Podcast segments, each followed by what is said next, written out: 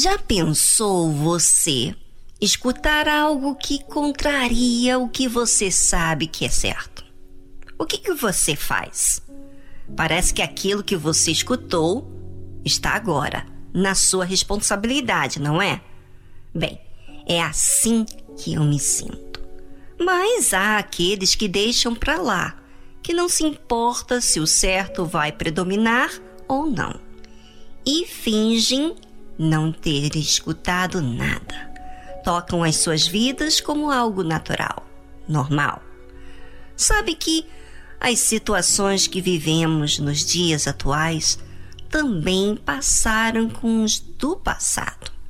Rebeca, por exemplo, esposa de Isaac, a Bíblia fala que ela escutou quando Isaac falava ao seu filho Isaú. Mas escutou o que, Viviane? Que Isaac estava falando ao seu filho Isaú para ir à caça e lhe preparasse uma comida bem saborosa, como ele gostava, para que então Isaac pudesse abençoar o seu filho com a bênção que seu pai tinha passado para ele. Ou seja, era uma bênção muito especial. Mas Rebeca, ao ouvir isso, não aceitou que o seu marido iria fazer, porque Deus já tinha comentado com ela, falado com ela, que o maior serviria ao menor. E Isaac não sabia disso. Imagina a situação de Rebeca.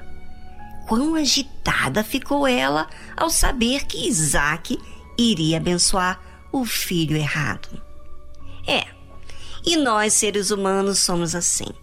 E quando sai do controle aquilo que não é para acontecer, agimos de forma impulsiva. Bem, falamos muito. Vou dar um espacinho agora com uma música bem tranquila para você pensar. E já voltamos logo em seguida.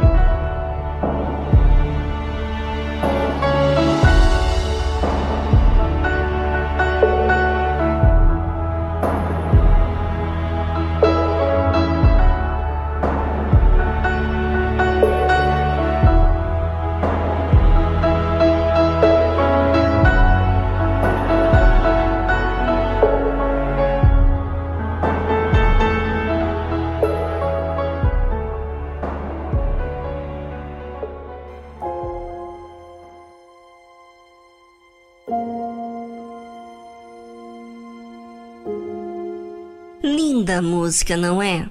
Pois é, eu gosto tanto, porque enquanto eu ouço, agradeço por tudo que Deus tem feito na minha vida. E também penso no que posso melhorar para servir mais e melhor a Ele.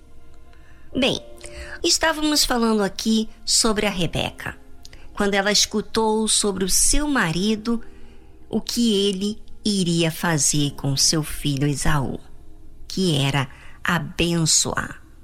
Mas não era isso que Deus tinha falado com ela. Após Isaac falar com Esaú, Esaú foi ao campo para apanhar a caça que havia de trazer. Então falou Rebeca a Jacó, seu filho, dizendo: Eis que tenho ouvido teu pai que falava com Esaú, teu irmão, dizendo: Traze-me a caça e faze-me um guisado saboroso, para que eu coma e te abençoe diante da face do Senhor, antes da minha morte. Agora, pois, filho meu, ouve a minha voz naquilo que eu te mando. Vai agora ao rebanho e traze-me de lá dois cabritos, e eu farei deles um guisado saboroso para teu pai, como ele gosta. E levá-lo-ás a teu pai, para que eu o coma, para que te abençoe antes da sua morte. É, que situação, gente. Que será que eu faria, hein? E você? Rebeca era uma pessoa de atitude. Eu creio que Deus permitiu ela ouvir para justamente ela ter atitude. Mas não sei exatamente se a atitude dela era certa. Mas porque ela guardou e considerou o que Deus tinha falado com ela, não lhe fez mal. E sabe que nós, seres humanos, somos mestres em errar. E muitas vezes de forma inocente. Mas quando erramos com o intuito de acertar ou de agradar a Deus, então somos justificados. Porque aí há a fé. Por isso que é muito importante observarmos bem o que está acontecendo conosco, pois se não houver fé, não há consideração nenhuma a Deus. E aí as consequências são drásticas, horríveis. Por isso, ouvinte, fique atento e valorize a noite da alma, às quartas-feiras, na Igreja Universal do Reino de Deus.